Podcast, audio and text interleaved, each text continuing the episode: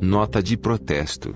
O Conselho Municipal do Idoso da cidade de São Paulo vem a público veementemente manifestar repúdio à revogação da Lei Municipal 15.912 de 2013 que concede gratuidade do transporte público às pessoas idosas a partir dos 60 anos de idade.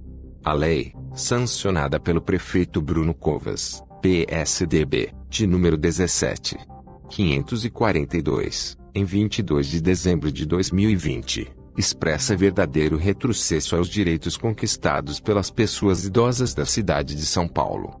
A medida adotada em ação conjunta pelo governador de São Paulo, João Dória Júnior, PSDB, e pelo prefeito, recém-eleito, em primeiro lugar, foi adotada de maneira pouco democrática, sendo essa decisão parte de matéria sobre outro tema pautada no Legislativo Municipal.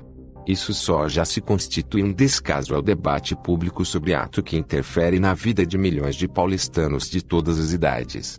Em segundo lugar, embora o ato possa estar amparado pelo artigo 39 da Lei 10.741-2003, Estatuto do Idoso, que determina a gratuidade a partir dos 65 anos, sabe-se que essa decisão dos legisladores, na época, levou em conta a situação orçamentária de cidades pobres, municípios que poderiam estar incapacitados de subsidiar o transporte para a totalidade de suas populações acima dos 60 anos.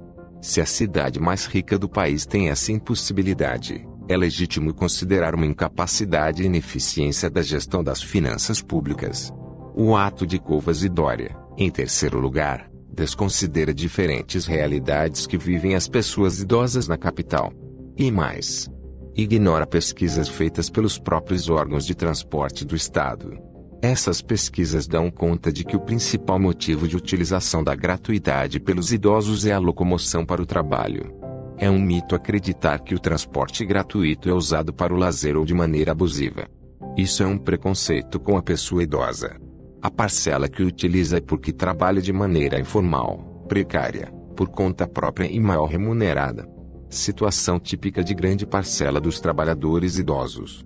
A atitude dos executivos estadual e municipal, referendada, de maneira silenciosa, pelo legislativo a dois dias do Natal, e ainda cruel, nesse momento de pandemia. Como se sabe, a Covid-19 afetou de maneira brutal a população idosa, seja pelo risco de morte, pela contaminação ou pelo desemprego.